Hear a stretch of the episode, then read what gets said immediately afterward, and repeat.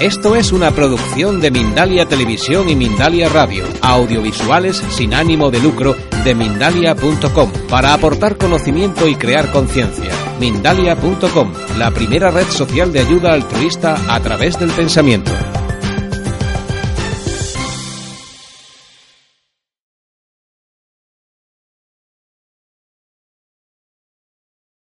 Soy Eva López, cofundadora de Mindalia.com y Mindalia Televisión. Como muchos ya sabréis, somos una ONG sin ánimo de lucro y una de las finalidades es la de divulgación de conocimiento y esta es una de las maneras que hemos organizado. Hoy esta noche tenemos a Ana, Ana Francisca García Treyes, eh, que nos va a hablar eh, cómo puedes hacer para cambiar tu respuesta emocional. Ana es neuroentrenadora, lleva más de 20 años estudiando y enseñando técnicas psicofísicas es una experta en yoga, chikun y técnicas de meditación, entre muchas otras cosas, y ha viajado por muchos países. Disculpad que estoy un poquito constipada hoy. Eh, ha viajado por Estados Unidos, Francia, Alemania, el Reino Unido, estudiando y enseñando. En España ha participado en programas de radio y televisión y ha escrito muchos artículos para revistas sobre temas de salud y bienestar. Asimismo, es cofundadora del Foro ACE, una asociación sin ánimo de lucro de ámbito nacional fundada en 2010 que tiene como objetivo también difundir, comunicar y contactar tendencias en el marco contemporáneo del arte, cultura, ciencia y espiritualidad. Además, una gran colaboradora de Mindalia, la queremos mucho y estamos encantados de que estés esta noche aquí con nosotros. Ana, cuando quieras. Tienes que apretar al botoncito del micro para que te podamos escuchar. ¿Está, está ya? Ahora. Ahora ya estás. Recordaros a todos que os dejo con Ana y que podéis ir escribiendo vuestras dudas durante la conferencia, no hace falta esperar al final y al final se le iremos pasando a Ana para que os la resuelva. Ana, cuando quieras, bienvenida una noche más con tanta gente de tantos países, cerca de 25 países. Todavía está llegando la gente, pero estamos ya cerca de 300 personas y te dejo con todos ellos. Muchas gracias, Eva. Y, muchas gracias a, Mindalia por la labor que hacéis, que, bueno, ahora Eva acaba de llegar de grabar evento, un, evento muy interesante en México. Están viajando por todo el mundo grabando todo tipo de, ponencias dentro del desarrollo personal, la espiritualidad, el misterio, eh, la ciencia y, y, la verdad que nos ponen todos estos maravillosos mundos a nuestra disposición, ¿no? Son unos incansables porque tengo la suerte de conocer a Alfredo y a Eva que han creado este proyecto y se han implicado de una manera increíble viajando por todo el mundo. ¿eh? Eh, pues hoy mm, vamos a hablar sobre si es posible eh, cambiar nuestra respuesta emocional. ¿no? Eh, podemos abordar el tema de las emociones desde diferentes niveles, porque eh, no es solamente, digamos, una perspectiva científica. desde la psicología nos hemos manejado con conceptos que no siempre nos han servido para cambiar la respuesta emocional. Sí hay grandes herramientas, pero ¿cuánto tiempo duran? Eh, nos, transformamos, conseguimos transformar realmente esas, esas respuestas o, qué sucede. ¿Mm? Con, todos conocemos muy bien la teoría, por ejemplo, yo soy celoso o tengo miedo o tengo este rechazo y, conozco muy bien la teoría, pero ¿qué me sucede a nivel práctico? ¿Por qué no cambio? Mm, también las, emociones son de alguna manera un misterio que mm, desde la antigüedad en las diferentes tradiciones han intentado manejar, ¿no? Entonces digamos que las emociones las podemos ver desde un sistema más lineal, más teórico, pero también podemos ir a un sistema, a sistemas prácticos, ¿no? De, ponernos directamente con ellas. Haciendo un poco, yendo a la, a a la perspectiva más neurocientífica, nos encontremos con las, neuronas espejo. ¿no? Las, las neuronas espejo, ¿qué nos cuentan? Las neuronas espejo simplemente nos hacen sentir, empatizar con el otro. Es decir, nosotros vivimos, sentimos lo del otro. Fijaros si estamos conectados unos con otros.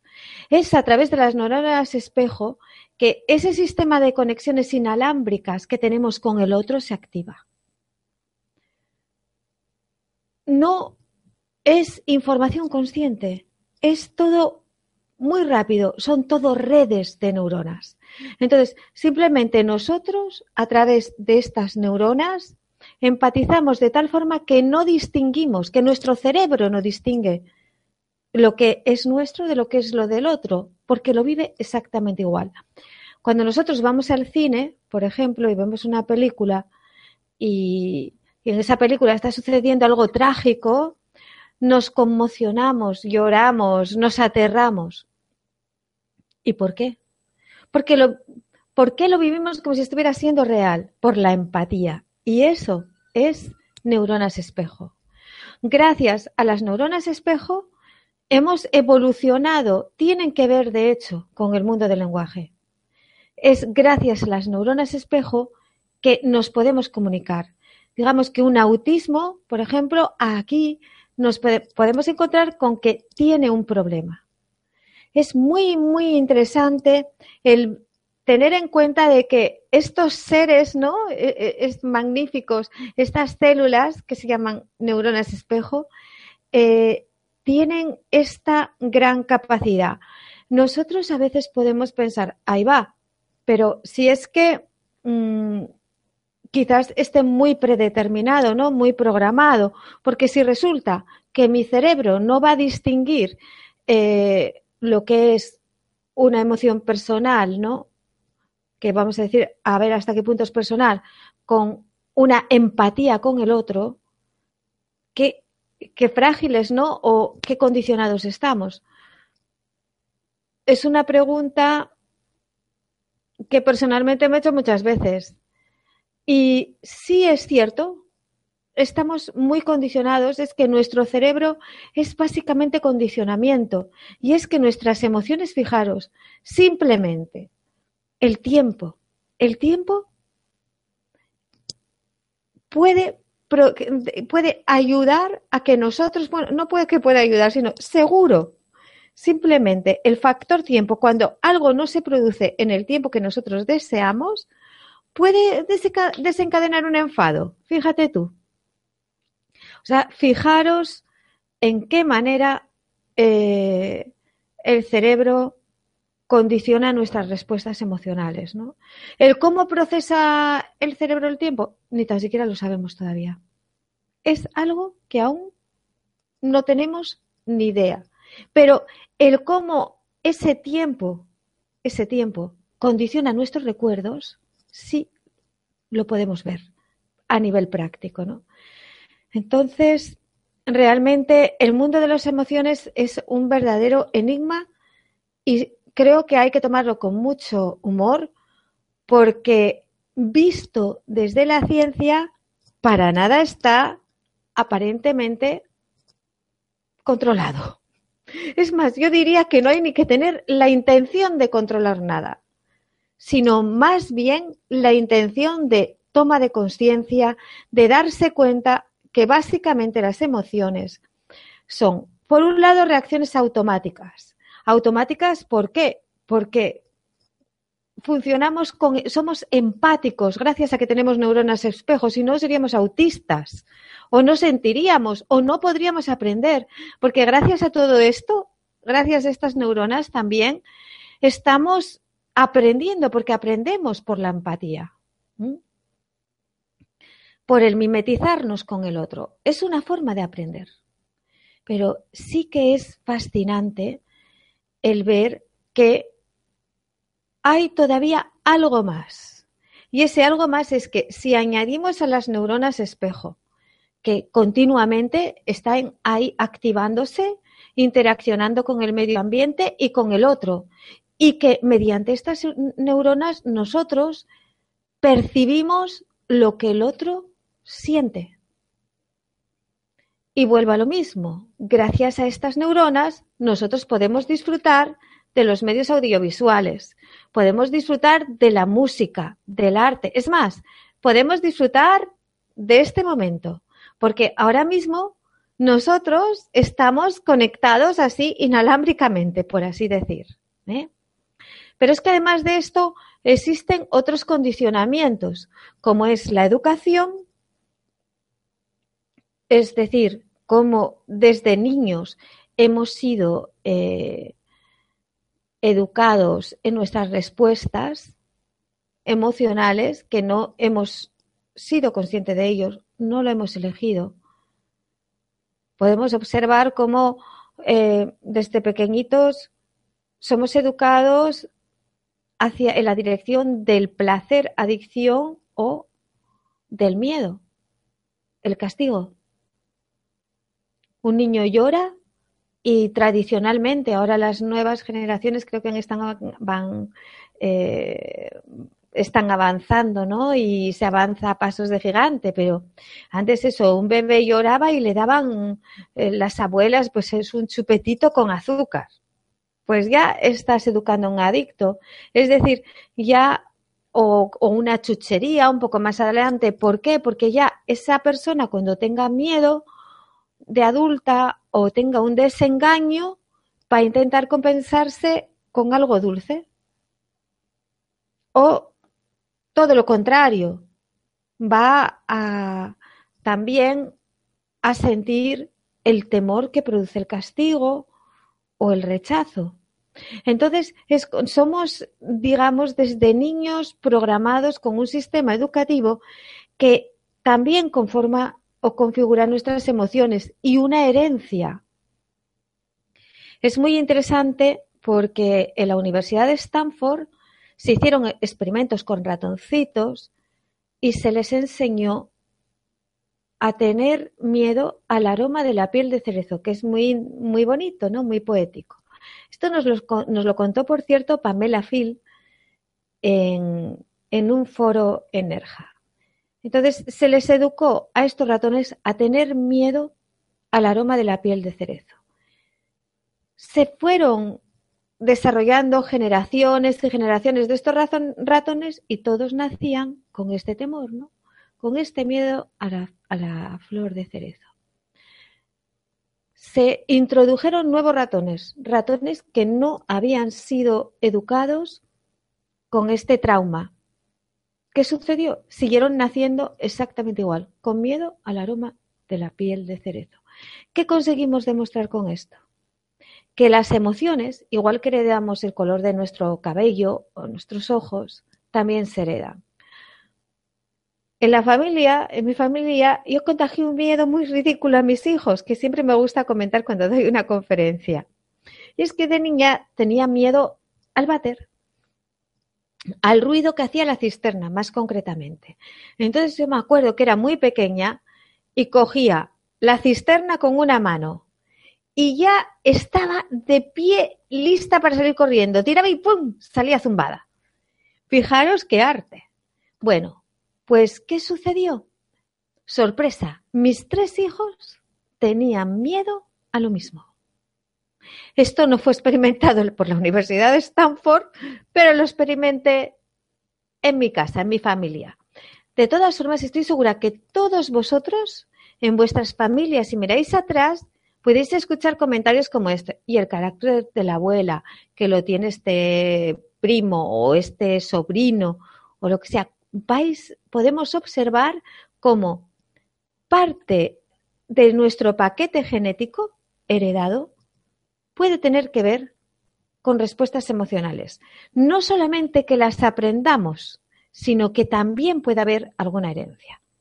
Entonces, ya cuando vemos como todo este lío de decir, pues vaya, si por un lado están las neuronas espejo, espejo que empatizan con todo, que el cerebro ya no distingue qué emoción le pertenece o cuál es la que está de alguna manera reflejando.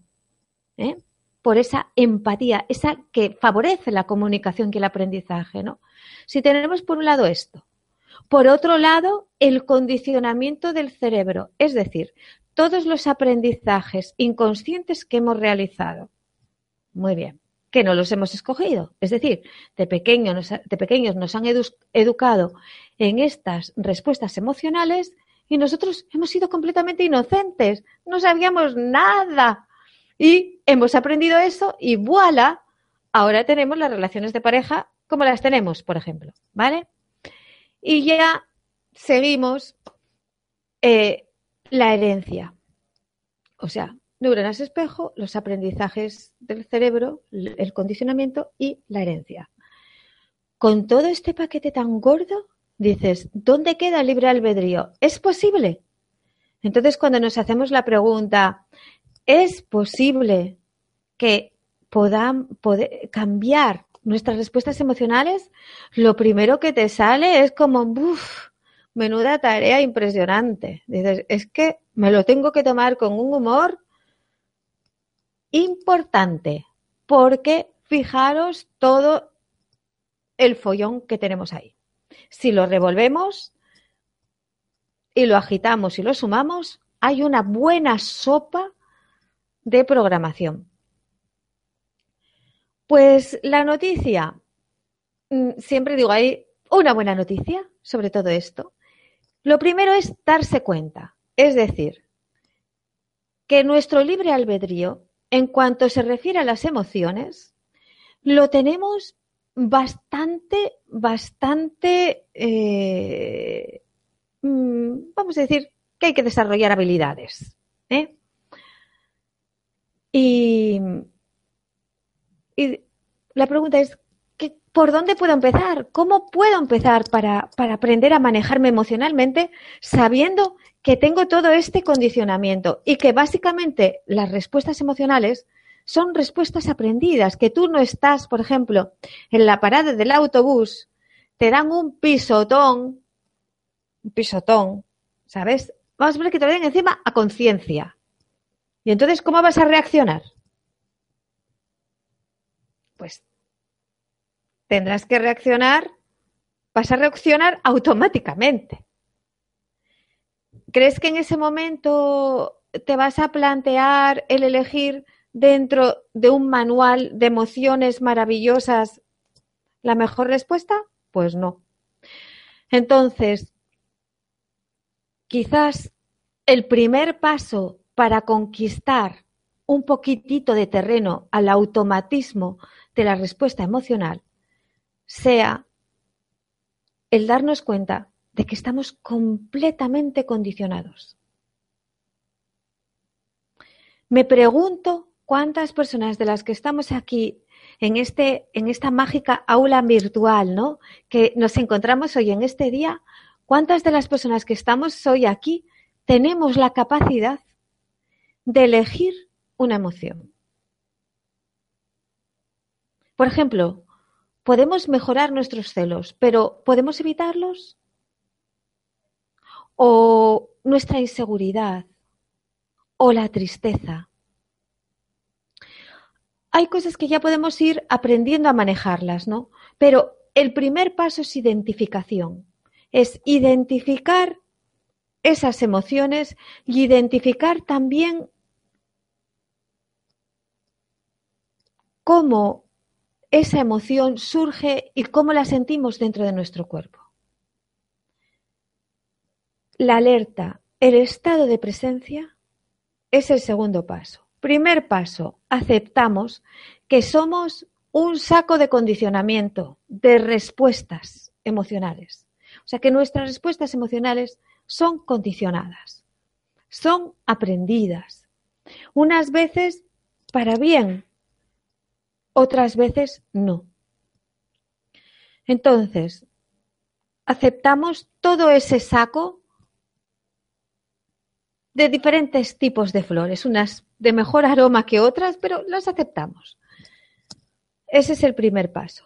El siguiente paso, una vez que aceptas que estás condicionado, es que te propones estar alerta.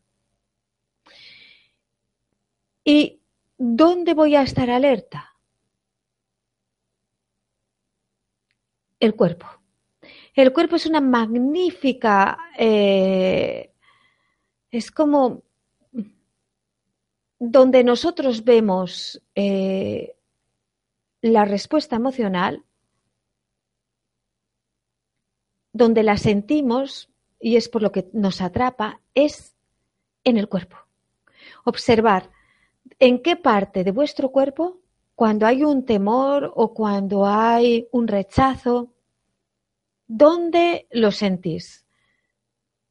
Normalmente distinguimos entre emociones deseables y emociones no deseables, como emociones buenas y emociones malas. En realidad no hay emociones buenas y malas. Todas las emociones son útiles, son eh, hermosas y necesarias. Lo, lo único es el grado. Ahí es donde está el problema. Es cuando las emociones se salen de un equilibrio, ahí empezamos a tener el problema. Y algo que potencia el que ese desequilibrio crezca es simplemente el rechazo. Es como cuando decimos, em, rechazo el odio, el enfado. Pues eso no lo, eso es lo que hace es nutrirlo nutrir esa emoción en negativo. si hay alguna clase de rechazo, estamos de alguna manera nutriendo eso eh, y haciéndolo crecer a nivel inconsciente. Entonces, ¿qué podemos hacer?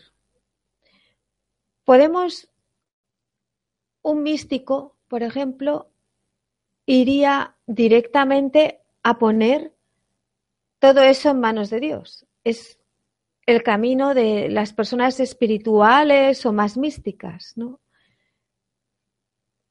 Que siempre han, que siguen un poco, pues, una filosofía tipo crística, ¿no? Como Jesucristo, que es el nada hago de mí mismo, a ti entrego esto. ¿Qué sucede con ese gesto? en el momento que hacemos ese gesto estamos haciendo dos cosas. Uno, reconozco que, que tengo miedo a esto, que tengo envidia, que tengo celos, lo que sea, ¿vale? Lo reconozco. Dos, acepto que no sé qué hacer con ello. Con lo cual, en esa aceptación, ya me estoy liberando de toda la tensión que genera el rechazo. Tres, lo elevo a Dios, al cielo, o, a lo que sea. En ese gesto, dentro de mí mismo, estoy haciendo un gran trabajo de transformación. Es decir, ya me pongo en marcha. Esto mismo lo podemos hacer simplemente desde un lenguaje psicológico sería el mismo proceso. Utilizar el cuerpo, utilizar el cuerpo en una primera fase es quizás de lo más práctico que podemos hacer. O sea, si tenemos la capacidad de cuando entramos en una emoción autodestructiva, ¿no? Pararnos, hacer tres respiraciones profundas, localizar esa emoción en nuestro interior, aceptándola, no juzgándola, no rechazarla, no temerla. Si tenemos esta capacidad de pararnos, sosegarnos, reconocer la emoción sin juzgarla, simplemente aceptándola como, como aceptas cualquier otra cosa de ti mismo. Y con cualquier tipo de técnica mental, cambiar la respuesta, ahí estamos en un camino. ¿Por qué? Porque cambiar la respuesta emocional es, es, posible, pero requiere ponerse a ello. Requiere conciencia. Requiere actuar, hacer. Muchas veces siempre digo, es que somos tan buenos que no aceptamos hacer barrabasadas, trasterías, como los niños, ¿no? Es como hay tanta bondad dentro del ser humano, está nuestra alma siempre tan presente, aunque no lo creamos, que nos cuesta enormemente reconocer toda esa parte de aspectos más sombríos de, nuestra, de nuestro ser, ¿no? Entonces, no nos gusta eh, pensar, soy, por ejemplo, roñoso, eh, cobarde, eh, falsete, cosas así, que es que todos tenemos de todo. Es que si hay alguien en la sala que sea perfecto, hay alguien en esta sala virtual que no tenga pecadillos, ¿ah? Fijaros que hasta tienen mucha gracia los pecadillos. En fin, normalmente nos cuesta mucho reconocer todos nuestros aspectos miserables, incluso los pensamientos terribles. ¿Sabéis? Mm, muchas personas con pensamiento obsesivo entran en un pensamiento obsesivo, ¿sabéis por qué? Porque simplemente lo rechazan. La diferencia entre una persona que tiene un pensamiento obsesivo y otra que no lo tiene es que la que tiene pensamiento obsesivo es que rechaza los pensamientos. ¿Por qué? Porque desea esa perfección increíble. Una parte. O porque no se atreve a afrontar ese miedo. Lo rechaza. Es, tenemos una idea de perfección en nosotros mismos tan gigantesca, enorme, que nos cuesta enormemente aceptarnos a nosotros mismos. Y es que para manejar nuestras emociones, el primer paso es aceptación. Y os propongo una cosa, ya que estamos aquí reunidos, ¿tú cómo verías, por ejemplo? Ahora cierra los ojos por un momento y imagínate las cosas peores de ti mismo todo lo peor que has hecho, todo lo peor que se te ha ocurrido hacer y no te has atrevido. Imaginarlo por unos momentos, cerrar los ojos así y fijaros ahí donde estéis en vuestras casas. Atrévete, atrévete. Cierra los ojos y imagínate todo lo peor que te has atrevido a hacer. Todo lo peor que no te has atrevido a hacer y que te da horror ya solamente pensarlo. Quedaros con todo lo malo que creéis que, hay en vosotros. Por un momento, mirarlo. Incluso, hasta si tienes una hoja, puedes hacer una lista. Pues eso, eh, los celos de tal, la envidia de cuál, eh, o cosas peores, todo lo que os dé la gana. Podemos hacerlo durante un minuto, si queréis. Cerramos los ojos y ahora estamos, imaginaros que aquí todos estamos conectados así en esta red de mágica del universo y misteriosa, estas redes de la conciencia, y que estamos en una sala virtual en la que todo lo que pasa es fenomenal. Aquí estamos protegidos, aquí podemos ver y recrear todo aquello que tememos, porque aquí, en este espacio virtual, estamos completamente protegidos. No pasa nada. Entonces, atrévete a reconocer todo eso de ti mismo que no te atreves normalmente. Hazlo ahora. Vamos a dar un minuto.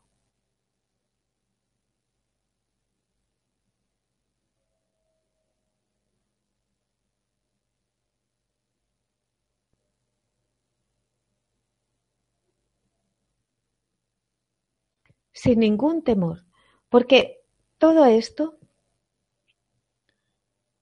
¿Es, ¿Es una herencia?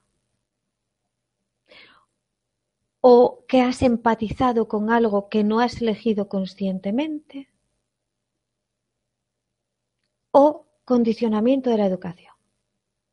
Porque nada que te haga infeliz lo has elegido tú.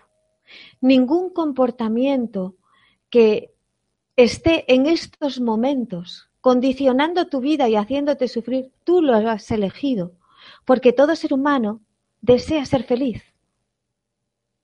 todo ser humano desea brillar en la vida. Entonces, una vez que has sacado todas estas cosas, todas estas piedrecitas escondidas que no te gustan ¿eh? y que las has reconocido, una vez que has hecho eso, entiende que no las has elegido conscientemente.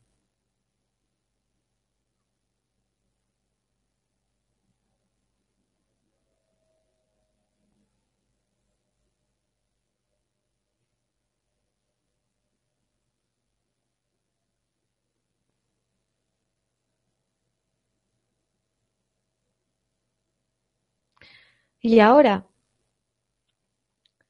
simplemente imagínate que tú tienes un niño pequeño o una niña, tu hijo o tu hija, el que tenga hijos o hijas, observa como que fuera tu propio hijo o tu propia hija la que te mostrara, que te dijera, mira, papá, mamá, aquí tienes esto, esto que me duele, esto que soy yo y que no sé qué hacer con ello.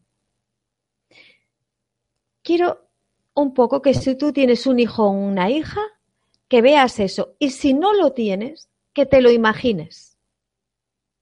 Que te imagines que es un hijo tuyo o una hija tuya la que te muestra esos aspectos, esas emociones que no sabe manejar.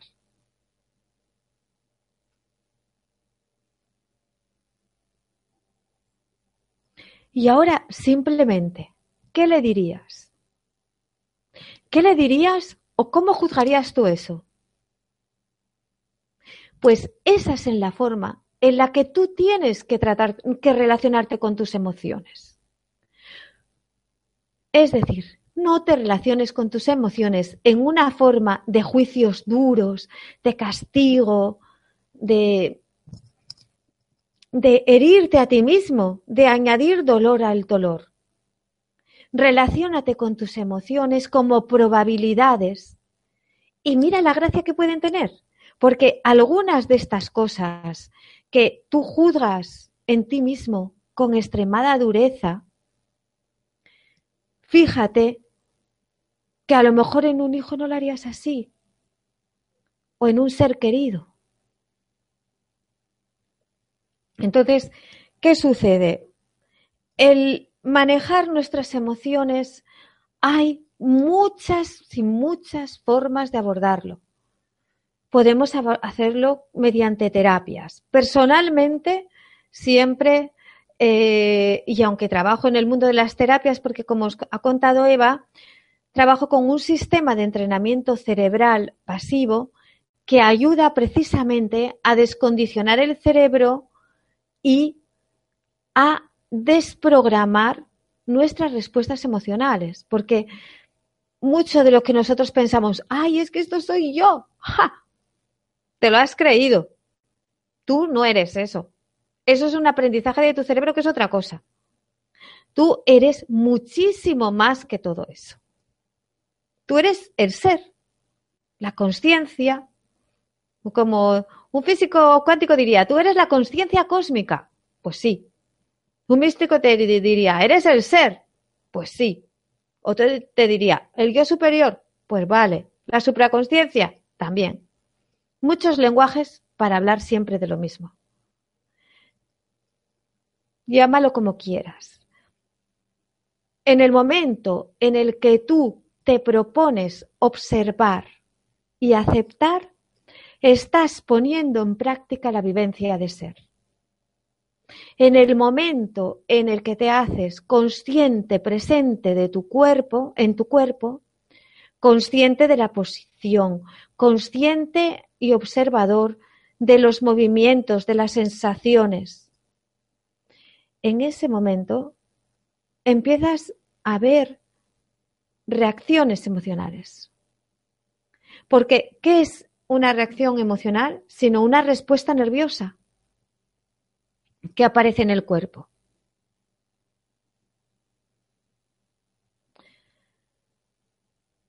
es muy importante para descondicionarnos de nuestra respuesta emocional el desde el primer momento desdramatizar y saber que las respuestas emocionales son tan solo programación, que están automatizadas, que siempre que se produce tú no lo eliges. También está el cultivar emociones positivas. Por ejemplo, imagínate que tu cerebro se ha acostumbrado, porque todo esto básicamente es cerebro. Entonces, tú imagínate que tu cerebro se ha acostumbrado a levantarse por las mañanas de mal humor. Pues vaya, vaya para ti y vaya para los que te rodean. Pues puedes tomas conciencia. Dices, pues quiero tomar esto. Pues tomo conciencia. Todos los días me levanto, vamos, como una bruja cascarrabias o como un cascarrabias. Da lo mismo. Tomo conciencia de esto. Observo cómo siento el cuerpo. ¿eh? ¿Dónde se manifiesta? ¿Cómo a nivel nervioso somatizo esto físicamente? ¿En qué sensaciones? Si tengo alguna contractura, algún tipo de posición, etcétera. El lenguaje corporal. Después de esto, hago varias respiraciones profundas, acepto todas las sensaciones que surgen a nivel físico y puedo crear con mi mente y recrear la emoción que deseo expresar. Levántate y, por ejemplo, por la mañana, desde por la mañana, proponte ser un actor. Imagínate, bueno, pues hoy lunes, hoy lunes ¿Qué papel quiero representar? ¿Qué soy? ¿Un cascarrabias? Pues la simpatía, la alegría, la paz. Dices, pues hoy, desde que me levante hasta que me acuesto, imagino que soy un actor y que estoy representando el papel de ser el actor por excelencia de la paz. O representar el papel de esta otra virtud o cualidad compensar o equilibrar con la virtud o cualidad opuesta. Si eres, si eres impaciente, la paciencia. Te propones durante ese día, incluso si lo alargas una semana, porque claro, el cerebro aprende a base de repetición, es como el aprendizaje se va insertando, como cuando eres pequeño y estudias una lección. Exactamente igual. Tú cuando eres pequeño, pues eras un niño, estudiabas o en la universidad y a base de repetir memorizabas, ¿no? Pues esto es exactamente igual. Te puedes proponer un día, una semana, al cabo del día anotar los resultados. Pues a lo largo del día lo he conseguido tanto, incluso proyectar. Si vas al trabajo, ¿con qué personas saltas como una cerilla? Pues antes de ir y haces tu programación de cómo vas a reaccionar cuando veas a esa persona. La dramatizas, la teatralizas mentalmente, sintiéndola, y después representas el papel cuando la veas. Esta es una forma de educar tu cerebro, de, de aprender nuevas reacciones. Porque no aprendemos nuevas reacciones, no cambiamos nuestras emociones solo dándonos cuenta y no haciendo nada para cambiar la conducta tenemos que cambiar realmente, tenemos que actuar. Con un entrenamiento cerebral pasivo hacemos todo esto de forma inconsciente. O sea, eso también os lo tengo que decir. Desde la neurociencia, con entrenamientos cerebrales pasivos, podemos cambiar la conducta sin necesidad de hacer este trabajo consciente. Por eso se llama entrenamiento cerebral pasivo. Digamos que en esta otra forma cuando nosotros nos ponemos a ello, estamos haciendo un entrenamiento cerebral activo.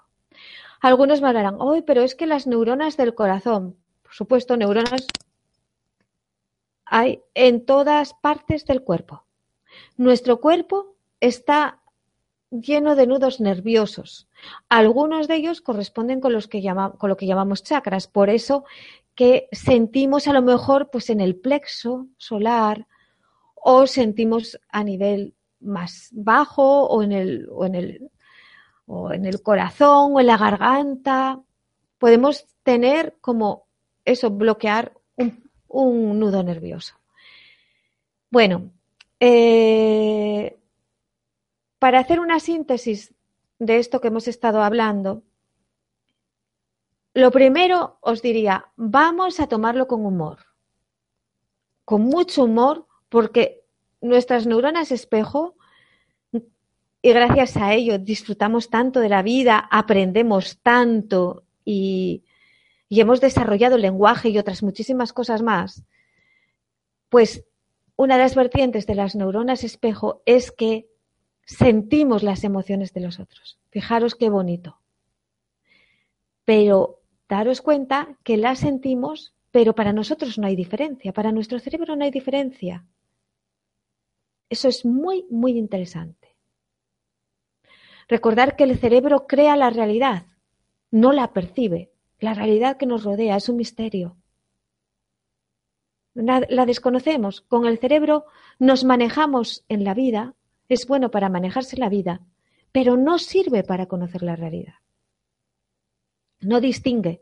Y por eso las emociones tampoco distingue. Eso sí que es muy, muy interesante. Porque claro, si tienes frente a ti una persona llena de ira, tus neuronas espejo, ¿qué van a hacer? Pero, ¿podemos protegernos de esto? Pues claro que sí. El primer paso, darse cuenta.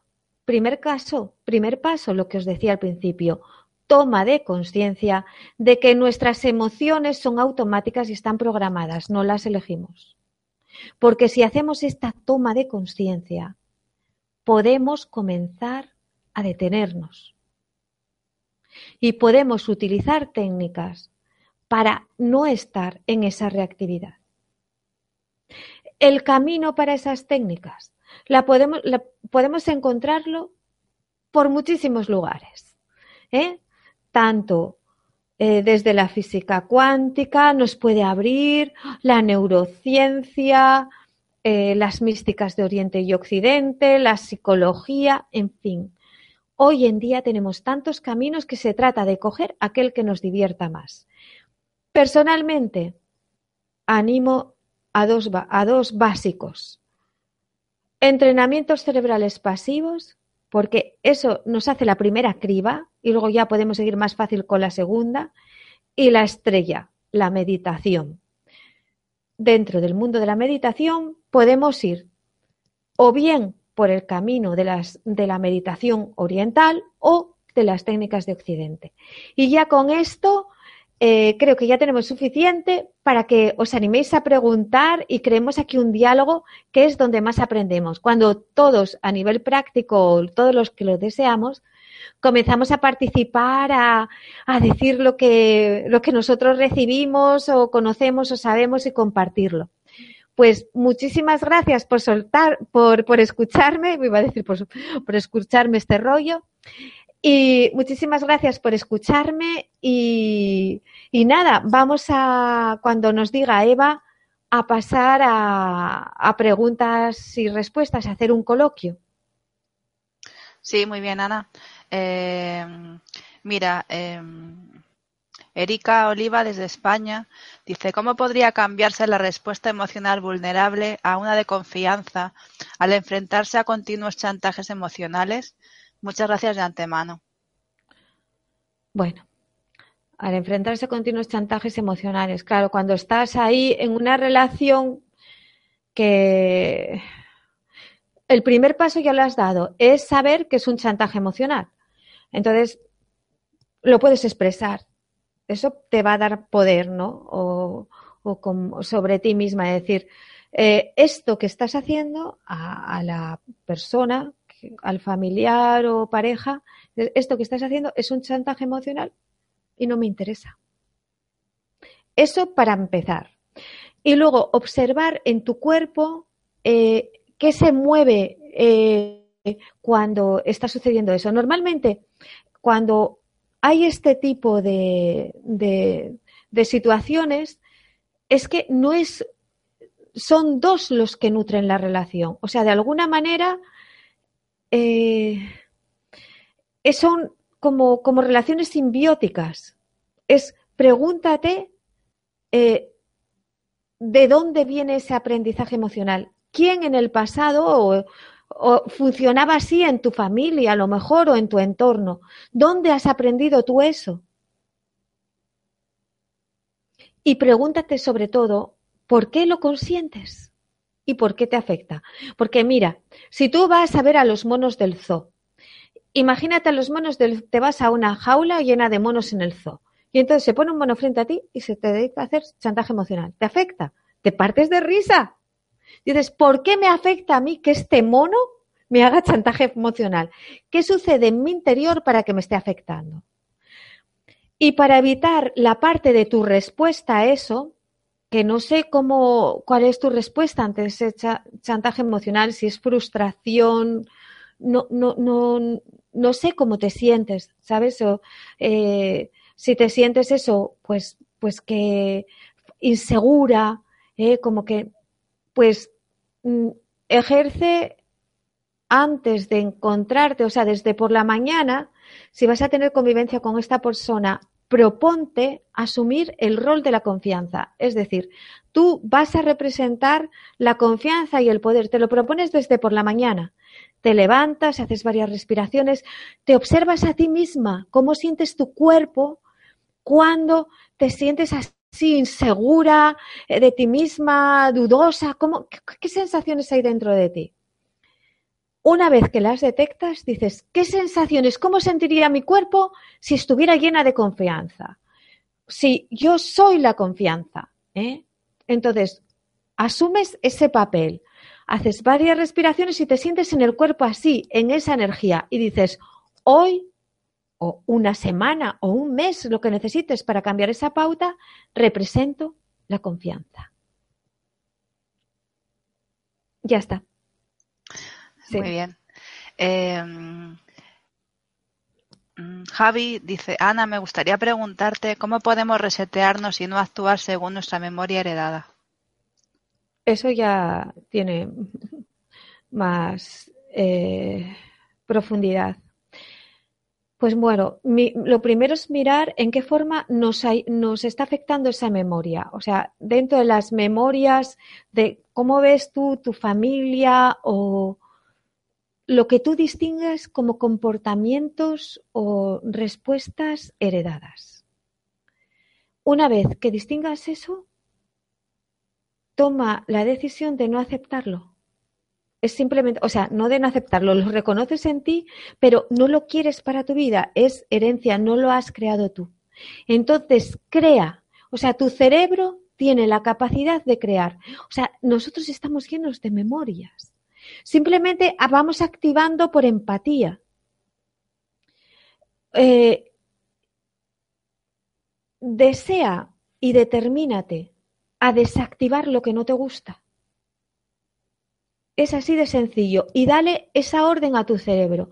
Cuando te vayas a dormir, eh, puedes eh, simplemente focalizándote en la parte posterior de la cabeza, dar órdenes a tu cerebro.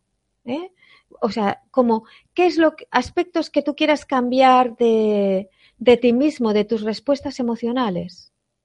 Puedes dar órdenes directamente a tu sistema nervioso. Dices, pues, cambio esto y por esto otro. Y siempre lo mismo, vamos a activar en nuestras neuronas espejo. Imagínate en el papel de lo nuevo. Imagínatelo y siéntelo en tu cuerpo. Porque cuando tú lo sientes en tu cuerpo, son tus células nerviosas las que se están activando. Chequéalo en tu relación con los demás. Confróntalo, ponlo en práctica. O sea, tenemos que aprender a ser los directores de nuestro cerebro. No que nuestro cerebro nos lleve por donde quiera y sus memorias, sino a ratitos, a momentos, darnos cuenta de que todo esto son aprendizajes automatizados y que nosotros podemos aprender a gestionarlos. Muy bien. Eh, Nuria dice, ¿por qué hay personas que empatizan más que otras? ¿Hay personas con más neuronas espejo o es algo también heredado? Gracias, Ana. Pues los dos. Eh, es los dos. O sea, realmente hay personas con más neuronas espejo y son más empáticas. Pero nosotros siempre podemos generar, ¿eh? mm, mediante una persona que empieza un aprendizaje nuevo, pues simplemente ya con e, el mero hecho de aprender algo nuevo genera nuevas neuronas para esa actividad. Está demostrado. Entonces, la función del cerebro es aprender. Así que en eso siempre, cuanto más trabajes con el aprendizaje o más trabajes con el, tu deseo de empatía hacia el otro, eh, más lo vas a desarrollar. Mira, es curioso, pero hace muchos años me propuse lo siguiente. Como tomé conciencia de que el cerebro no percibía la realidad, o sea, hablo a lo mejor de hace 20 años, se me ocurrió lo, siguiente. Hace más de 20 años, cerca de veintitantos años, vale. Bueno, se me ocurrió lo siguiente. Voy a mirar cada cosa como si no lo hubiera visto nunca. Voy a intentar ver los seres desde la verdad y no desde lo que el cerebro ha aprendido. Entonces, ¿qué me pasó? Eh, empecé a ver las formas de manera diferente, la perspectiva empezó a cambiar. Y luego dije, para profundizar voy a intentar pintar, conectar con el alma de estos seres, de, lo que me rodea. ¿Qué pasó? Que empecé a ver colores. Eh, me fui a un oftalmólogo que es amigo, Arturo Nishimoto, eh, en Madrid, y le, le pregunté, mira, me está sucediendo que veo nuevos colores, colores que no había visto, que en los pájaros, en los árboles, en las montañas, en las personas estoy viendo esto.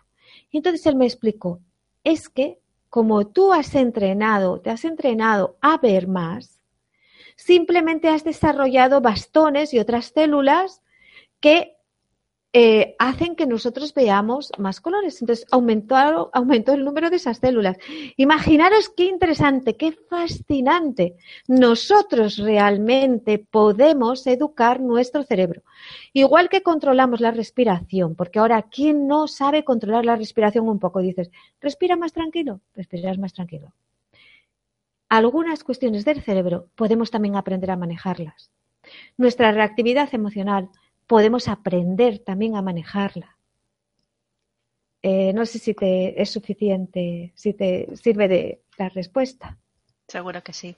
Eh, Claudia, eh, que vive en Italia, pero parece que es de México, dice que mm, cómo podía pasar consulta contigo o, o, contactar contigo.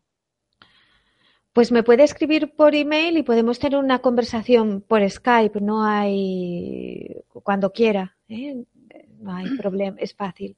Por un email, eh, lo puedo, no sé, lo puedo poner aquí en el chat.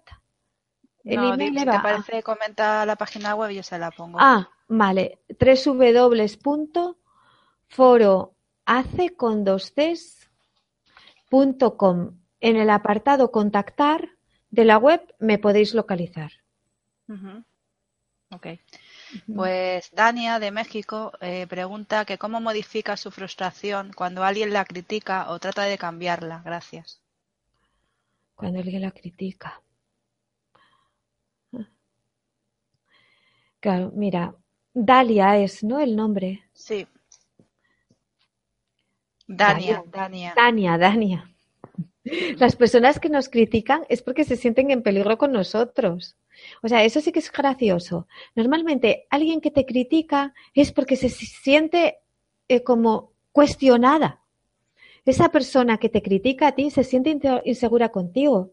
Es como, porque cuando a ti no te importa eh, alguien o, o, o, no, sé, cuando un, una, una forma de actuar o de otra persona no te, no te afecta, no, te, no vulnera, no te hace daño, pues no la criticas. Criticas cuando te sientes inseguro o cuando ves aspectos de ti mismo. Entonces, primero, partes de la base de que el que te está criticando no te está criticando a ti, está criticando sus propias carencias, está criticando a sí mismo está empatizando contigo, está poniéndote en un espejo para aprender. O sea, el que te está criticando. Te está poniendo en un pedestal. Pero bueno, vamos a olvidar esto, que esto es una realidad, si no, no te criticaría. Cuando alguien está bien consigo mismo, no necesita criticar al otro. Cuando tú estás, obsérvalo, si tú estás segura de ti y plena, ¿qué necesidad tienes de criticar al otro? Lo de los demás, hagan lo que hagan, te parece bien, dices, o que, o que eso es todo lo que pueden hacer y está bien también. Entonces, eh, esto mm, puedes meditarlo, interiorizarlo para no permitir que las críticas de otros te afecten, ¿eh? porque siempre va a haber quien se compare contigo por arriba o por abajo, es inevitable en la existencia, así que eso también tenemos que aceptarlo. Siempre uno, el que se afecta por ti te critica es que tiene un problema, no tú, el, que el otro. Dos, siempre va a haber quien te critique por arriba y por debajo. Eh, o sea, que se vea por encima de ti o por debajo de ti. Ni lo uno ni lo otro te tiene que afectar, porque dependerías de los demás. Tercero, si tú estás eh, en la certeza de ti, en la aceptación de ti misma, te da igual cualquier crítica. Mientras tanto, mientras te hiere, que lo primero es Mm, mirar esas tres variables que te, eh, que te he comentado, mientras te duele, mira dónde sientes el dolor. Si es en el corazón, si es en el estómago, porque tal vez esa persona esté recordándote a alguien de tu pasado o cuando te regañaban de pequeña, esas pequeñas cosas. Entonces, cuando reconozcas la emoción, sensación, la sensación física, lo más práctico y lo más rápido es ir a la respiración. Tres respiraciones profundas. Aceptar la sensación y simplemente vete a una emoción de confianza. Si tienes al otro de confianza, de paz, de justo lo que te haga falta, en este caso yo te diría es plenitud, seguridad, seguridad en ti misma o amor a ti misma. Entonces, suple esa carencia con cómo imaginas, sientes tú esa emoción. Como le decía a la, a la otra persona antes, si es siempre la misma persona la que te critica o las mismas, puedes hacer un ejercicio en tu casa y hacer la dramatización, ¿eh?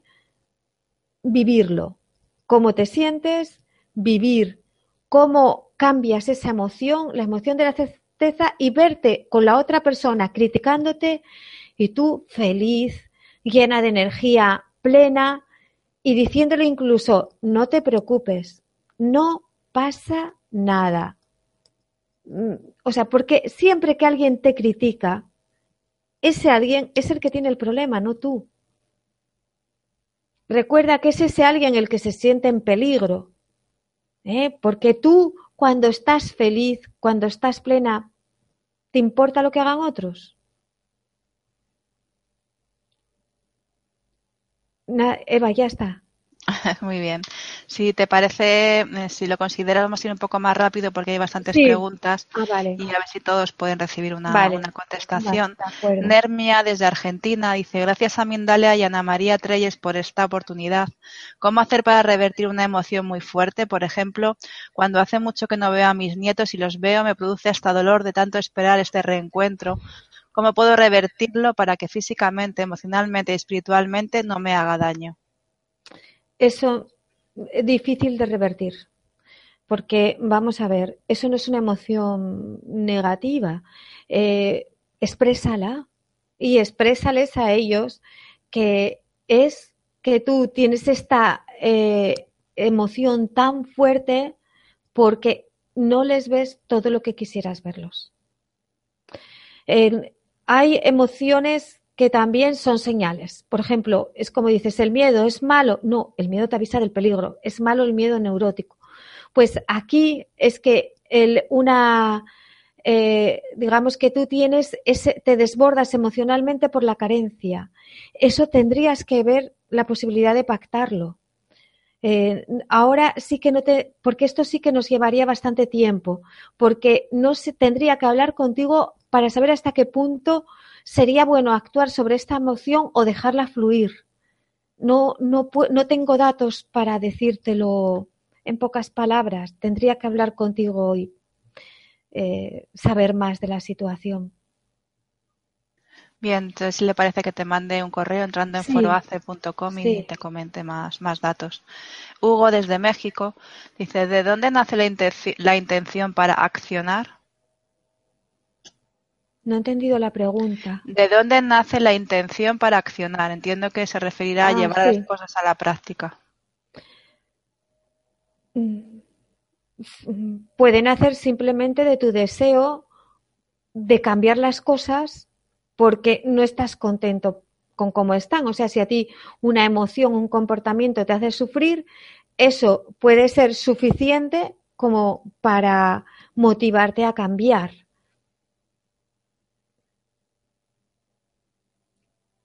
Ya está, Eva. Sí, sí. Eh, bueno, a ver.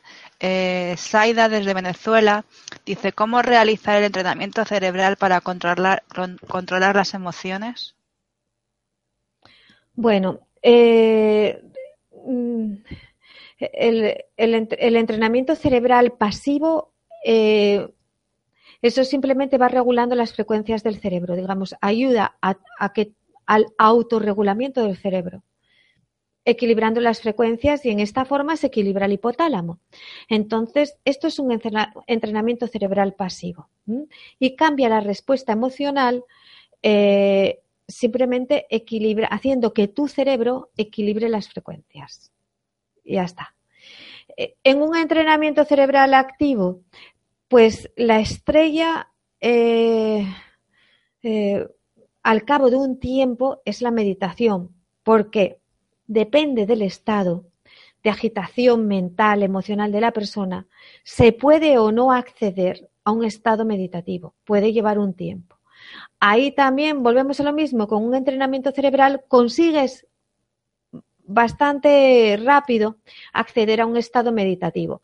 En un estado meditativo sucede que naturalmente eh, el cerebro se va autorregulando. Ya está.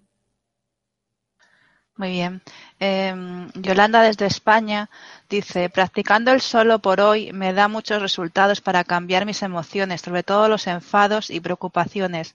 Lo repito durante el día. ¿Es correcto? Gracias. Todo lo que te va bien es correcto. Es muy, muy correcto. El solo por hoy está genial. Me gusta, me gusta mucho. Muy bueno. Otra pregunta de, de Selene.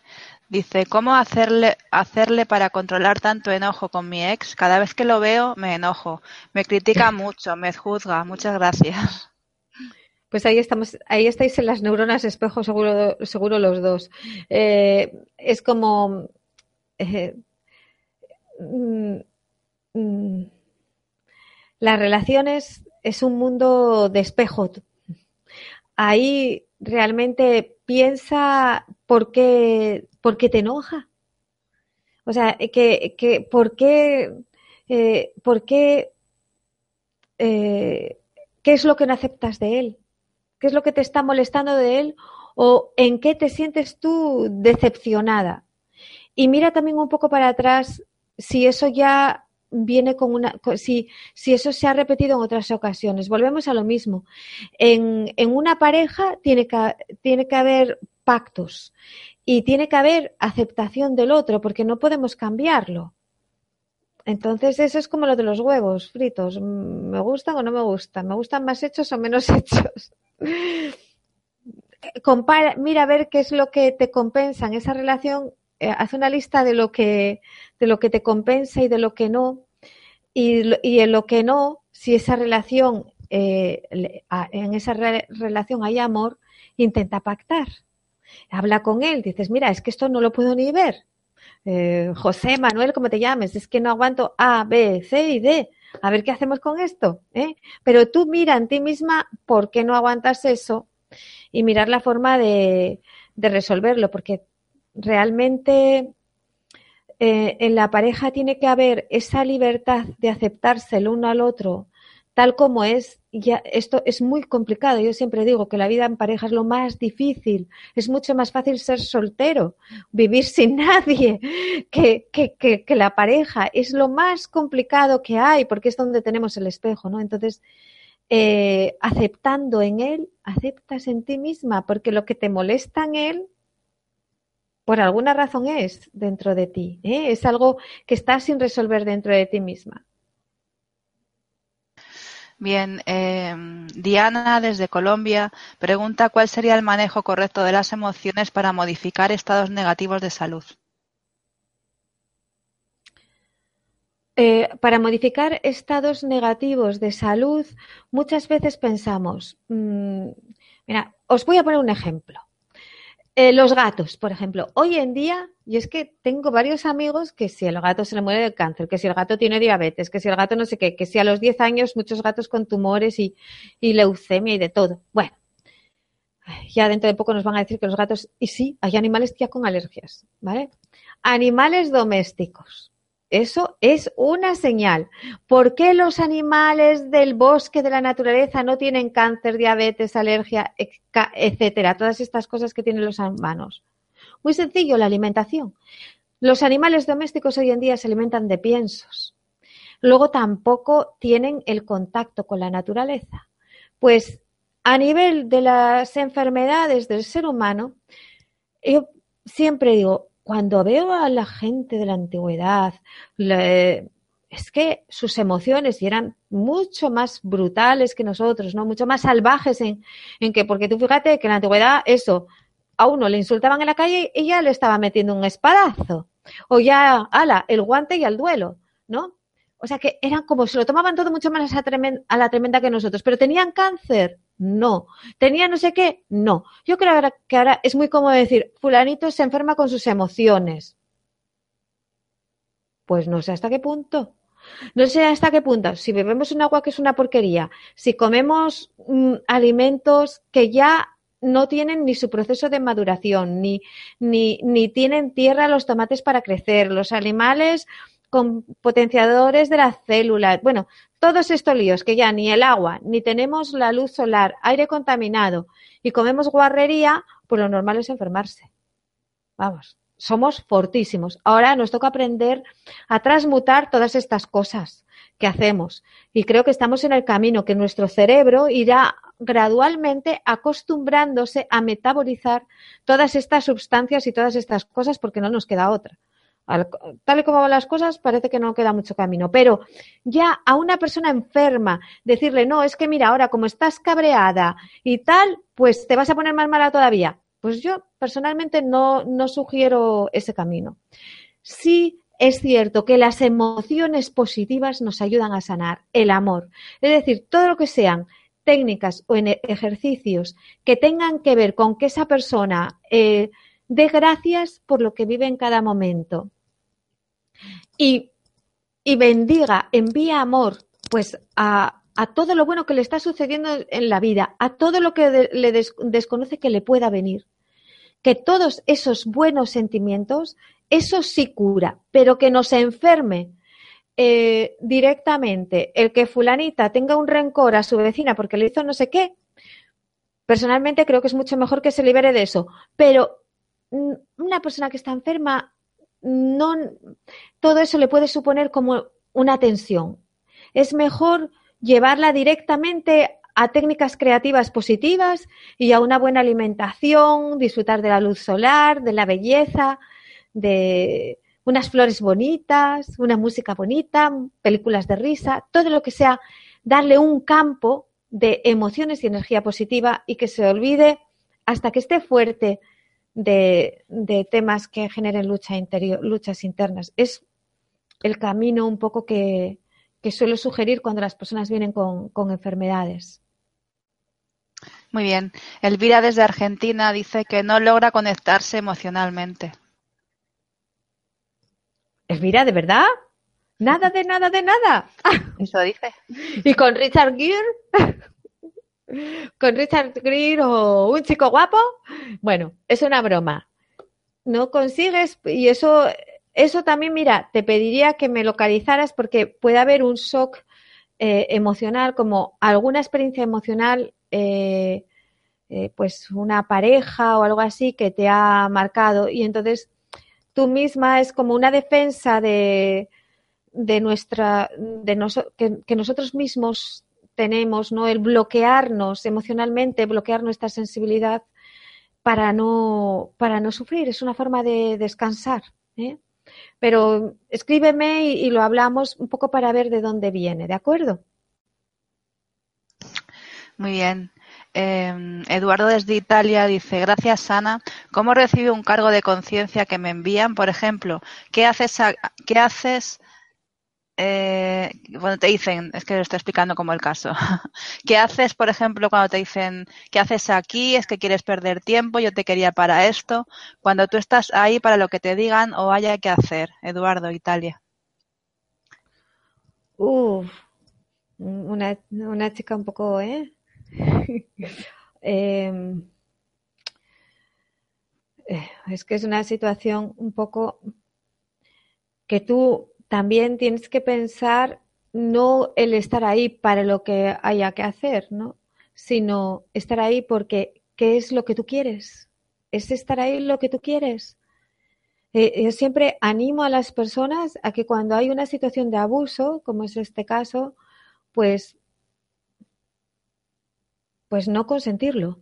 No necesitas enfrentarte como, sino mostrarlo, de decir, es que con suavidad explicar, mira, esta forma que tienes de hablarme me hace sufrir y la considero un abuso. Yo a ti te trato pues bien o, intento hacerte la vida o, este trabajo lo mejor que puedo. Eh, y esto es todo lo que puedo dar. No voy a dar más de lo que estoy dando en este momento. Y menos eh, con esta presión, ¿no? Es como pon los límites, pon los límites de decir eso. Primero, que tú no estás ahí para lo que sea. Tú estás ahí, piensa por qué estás ahí, qué quieres tú. Colócate, posiciónate, ¿no? Y después marca los límites, no permitas que nadie abuse de ti. Lo puedes hacer con mucha suavidad y con mucho encanto, pero pon los límites y deja ese territorio bien marcado. Es decir, que grita, no porque nuestra ahí por, por, neuronas espejo y por todo, por empatía, vamos a atender. Si alguien, si alguien te empieza a hablar bajito, todo el mundo baja la voz. Si alguien empieza a gritar, todo el mundo la sube, ¿no? Pues tú cuando te hablan, baja la voz. Intenta eh, no empatizar cuando el otro vigila tu reacción, cuando el otro entra en, ese tipo de programación. No entres en el chantaje emocional, no entres en, esos en esos juegos. ¿eh? No te lo no eh, no te no te consientas eso a ti mismo. No no no lo mereces. Nadie lo merecemos. Ya está, Eva. Sí, vamos ya con las últimas preguntas. Eh, bueno, esta es una de José y voy a intentar resumirla porque la he escrito en varios trozos. Eh, dice que, algunas personas después de ver el resultado positivo de, probar una durante unas semanas, que vuelven al sistema anterior de fracaso, yendo aún más a fondo, teniendo vidas más tristes que también esto ocurre con, cuestiones de, del cuerpo físico y dice que si hay alguna fórmula o alguna herramienta que se pueda aplicar en la terapia para prevenir o evitar eso. Bueno, eh, es que lo que lo que me dices es muy José se llama, ¿no? Josi, Josi. Josi, lo que me dices es muy amplio, ¿vale? Entonces, porque me hablas mm, también a nivel de somatización del cuerpo. Entonces, yo te recomendaría unir dos elementos. Por un lado, para la, para la vitalidad, pues una técnica que va muy bien es el chikung, es una maravilla. Y para desprogramar a nivel de la reacción emocional, eh, empezar o con entrenamientos cerebrales pasivos o con técnicas mentales. Depende lo que tengas tú más fácil a mano. ¿eh? Eh, esos son los caminos que puedo darte. Cuando hay una somatización física, es decir, que la persona tiene un decaimiento físico que se siente que pierde la energía, es chikung o un acupuntor maravilloso. ¿eh? Básicamente, por lo que está, por lo que intuyo que no tengo los datos suficientes por lo, por lo que, por lo que el resumen que me ha hecho Eva de la pregunta, intuyo que es como temas emocionales que no consigues manejar y entonces al cabo de un tiempo te da, como dice mi hijo, el bajón, ¿eh? Bueno, pues te aconsejo eso. Chikung o yoga también, lo que tengas más a mano y, lo que resuene más con tu personalidad, búscate un buen maestro. Y luego une o técnica mental o entrenamiento cerebral pasivo. Mm, todo este tipo de cosas, la caída no importa, porque la caída siempre es, es más arriba que la bajada anterior. Me explico, o sea, que, que, la cumbre anterior, perdón. Cada vez que caes, eh, es en ese, es como, como cuando estás aprendiendo a hacer snowboard o cualquier otra cosa de estas. o un niño cuando aprende a andar. Imagínate que se está cayendo y dice, pues ahora no ando más porque he cogido miedo, porque me caigo. No, es en la caída que te robusteces. Cada vez que caigas, piensa, esto me da fuerza, esto nutre mis músculos internos. ¿eh? Y luego recuerda que, porque las emociones van como en olas, ¿vale? Son como olas que cuanto más alta está la marea, es que comienza a bajar. Es decir, que cuando estés ahí justo en la parte de más dolor, piensa que en ese pico ya empieza el descenso. Al cabo de un tiempo de esta práctica, de que tú te mantengas en ese camino, en esa decisión, conseguirás vencer. Habrás educado y cambiado en tu cerebro. No lo dudes, ¿eh? mantente, ánimo, ánimo que lo vas a conseguir. Alicia desde Suecia dice, una hija mía tiene diagnosticada paranoia y se niega a aceptarlo y se niega a tomar medicina. ¿Qué otro camino puedo buscar? Entrenamientos cerebrales pasivos porque son una alternativa a la medicación. En, Suecia hay bastantes eh, neuroentrenadores. Puedes eh, buscar neuro, eh, bueno, o si no me escribes y yo te puedo, te puedo decir un poco para no, para personas que a lo mejor no tengan el interés, para no, me escribes y yo te, oriento. Eh, entrenamientos cerebrales son una alternativa, entrenamientos cerebrales pasivos, y encima se siente muy bien, es muy agradable y, y, no tiene que hacer ningún esfuerzo. Y se, va, se va a mejorar mucho. Nerea te pregunta si conoces alguna web donde, donde podamos encontrar meditaciones guiadas. Meditaciones guiadas, escríbeme. Mm, me, escribes y te puedo, te puedo, te puedo enviar por correo electrónico. Bueno, yo como Mindalia Televisión le comentaría que entrara a mindaliatelevisión.com donde hay más de 2.500 vídeos y entre ellos hay meditaciones, incluidos, por ejemplo, cursos de, yoga mental de Ramiro Calle ah, y, bueno, otras de otras personas, pero bueno, esto es que es bastante largo y estructurado y, en fin, otro tipo de, maravilloso, Maravilloso lo de Ramiro Calle. O sea, mm. Es un maestrazo. Te recomiendo porque, fíjate, perdona Eva, se me había ido de la cabeza lo de Mindalia. Eh, te recomiendo encarecidamente que vayas a Mindalia porque es verdad, tienen una recopilación magnífica y en concreto Ramiro Calle, que es un pedazo de eh, maestro. En Ramiro Calle hay un curso de yoga mental, o sea, de meditaciones, que creo que eran como 40 clases grabadas en su propio centro. Y luego también hay otro de yoga físico, que también puede ser de, ayuda. Para los que, para, para, para Jos, Josi era el anterior, eh, también, o sea, a través de Mindalia, si no tenéis la posibilidad de, buenos maestros cerca o no tenéis la información, Ramiro Calle es una garantía de buen maestro. ¿eh? Y en Mindalia ese trabajo que, que, han realizado de recopilar los vídeos de, de, Ramiro y la generosidad de Ramiro, porque es todo gratuito, vamos, no, no dudéis. Yoga mental y físico. Así es. Eh, bien, eh, Chema dice, hola Ana, ¿nos podría recomendar algunos buenos libros sobre los temas que estás tratando? Gracias. Eh, vamos a ver, libros. ahora mismo me queda un blanco casi, porque está el volumen. os recomiendo que empecéis primero Por ejemplo, os cogéis, mira, simplemente os vais a Mindalia, como decía Eva, y ahí podéis mirar vídeos sobre neurociencia, porque es un camino, mm, eh, es un camino, neurociencia, yoga mental, eh, meditaciones guiadas, pero más bien os, os animaría yoga mental, y, neurociencia, todo lo que encontréis en Mindalia. Y luego, como libros, eh, como libros, un libro que ayuda muchísimo a centrarse es, y fíjate, Ramiro Cay es uno de los que recomienda también, es Los aforismos de Ramana Maharshi. Es un libro pequeñito. ¿eh? Este es uno que os podría recomendar.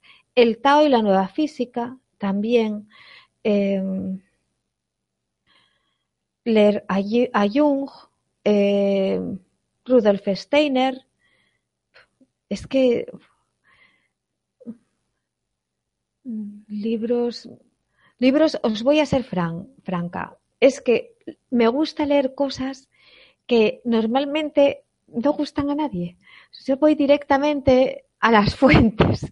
Me suelo leer o libros de ciencia eh, como eh, libros científicos o libros de la mística como el Zohar, que además me lo leo, me gusta meditarlo en aramaic, en fin, voy a el Bhagavad Gita, voy a las fuentes. ¿eh?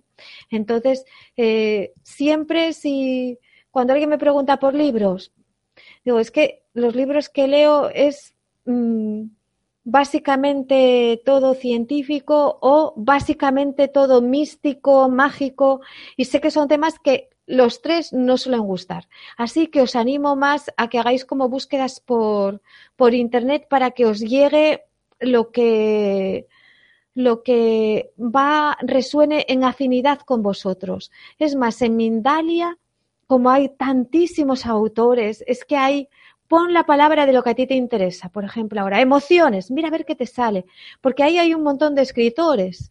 Entonces, ahí es, es, un camino, mira, ya que estamos aquí todos conectados con Mindaria, por algo será que tiene miles de vídeos colgados y todos ellos, la mayoría, tienen libros. Entonces, mirar, así tienes la ocasión de ver al autor, luego buscar el libro. Eh, y ellos mismos en Mindaria tenéis recomendada una bibliografía importante. ¿eh? Sí, la verdad que hay muchísimos vídeos para elegir y yo creo que esa es la mejor manera, que cada uno se deje llevar y encuentre aquello que, está buscando. Que yo os recomiendo un libro, luego lo compráis y decir, pero qué rollo me ha recomendado esta. Y es que va a ser muy probable, porque yo soy de esas personas que me he leído pues, libros como La ética de Aranguren que poco se las tragan. Entonces, y tengo unos gustos así muy... Eh, personales y, la experiencia me ha enseñado que, que no muchos les agrada, ¿no? Por eso creo que los caminos más libres e intuitivos de decir, ah, me voy aquí, pongo esta palabrita en el buscador de Mindalia, a ver qué me sale. Tiene un libro, me gusta, tiene un libro. Eh, pero bueno, es que de cuántica, pones cuántica, uy, te salen un montón. Es que todo lo que ponga reencarnación, pumba todo, te, vas a encontrar todo lo que quieras ahí. Y desde ahí ya dices, ay, este tiene un libro, me gusta, me gusta este, pues me leo su libro. Y así ya encontráis, yo creo, un camino. Y a lo mejor no buscabas de reencarnación, buscabas otra cosa y te lo encuentras y te das cuenta que no sabías que lo estabas buscando. Así es, es que es más... Eh, sí, es como mágico. sí, mucho más mágico. Así, Bien, vamos ya con la última pregunta de Mari Carmen desde España. Dice que si el no entender situaciones o comportamientos es una respuesta emocional.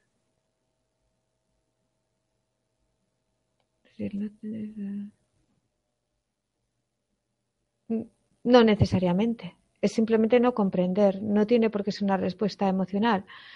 Simplemente no lo comprendes y listo. Eh, ¿El por qué no comprendemos algo? Porque a lo mejor directamente eso nos parece tonto o estúpido. Dices, esto no me llega. Si no lo comprendes, que no te preocupe porque no es para ti. A ti te, es otra cosa la que te atrae. Tú siempre vas a comprender aquello que esté en sintonía con tu búsqueda interior. No te preocupes. Lo que no comprendas, no pierdas el tiempo con ello. a lo mejor te viene más adelante de otra manera o con otro traje. Quizás eso no esté en el lenguaje con el que tú conectes. No pasa nada por no comprender. Personalmente, uy, no comprendo casi la mayoría de las cosas. Muchísimas cosas no las comprendo y no me importa. ¿eh? O sea, yo digo, uy, ¿cómo podemos perder el ir por la calle andando sin mirar los árboles, escuchar los pájaros y, y, dando así con el dedo ansiosamente a, un cacharrito pequeñito ahí, tiqui, tiqui, tiqui. Eso, le digo a mis hijos, es que yo esto no lo comprendo. Porque no es para mí. Ya está. No pasa nada por no comprender. Hay muchas cosas. No comprendo cómo el mundo está mal, tan mal organizado. No comprendo cómo un ama de casa organiza su hogar y lleva su economía y un país te dice, pues no tenemos dinero. Digo, uy, qué cara tan dura. Digo, ¿cómo alguien que gobierna un país puede decir que el país no tiene dinero? Y un ama de casa hace virguerías y tiene dinero, o un cabeza de familia, me da igual. Entonces hay muchas cosas que no comprendo de la vida. Y digo, ¿y, y, por qué todo estás así? Pues no lo comprendo. Pero tampoco pasa nada por no comprender.